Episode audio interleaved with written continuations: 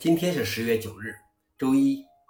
本期任何观察第一千一百四十九期，我是主持人银河老王。今天的观察如下：第一条，谷歌开源了一个键帽型键盘，摇头输入。键帽当然也是一种帽子。谷歌日本公司为那些愿意用头来输入的人设计了一款键帽键盘。这个设计是为了推广谷歌的 Gboard 应用程序。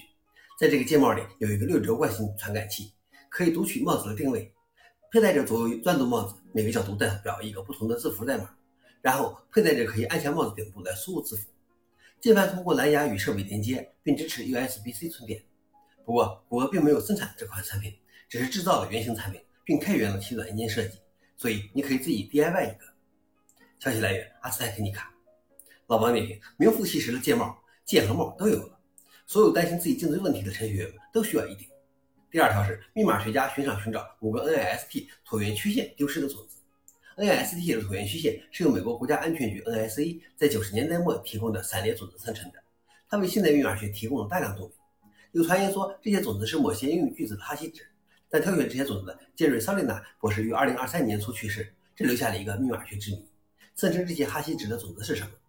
密码学家菲利普·王瑟达宣布为破解这五个哈希值提供一万两千二百八十八美元的奖金。消息来源：飞利浦。老王你虽然这些种子究竟是什么，并不影响这些加密算法的安全性，但是能知道也是一种有趣的事情。最后一条是，Prada 将为美国国家航空航天局设计新登月服。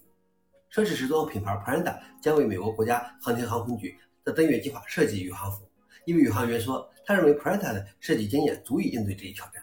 有教授称，Prada 在各类复合面料方面拥有丰富的经验，也许真的能够为星态空服的外层做出一些真正的技术贡献。但人们不应该期望看到宇航员们穿着佩里兹太空服或任何类似的花哨图案。保持良好的热环境才是真正的关键。消息来源：BBC。老王认为，或许我觉得还有一个共同点，就是都挺贵的。最后是回应，Linux 基金会的稳定内核维护者 GHK 回应将 LTS 内核的支持期缩短为两年的原因是，因为事实证明没有人用它。以上就是今天的硬核观察。想了解视频的详情，请访问随附链接。谢谢大家，我们明天见。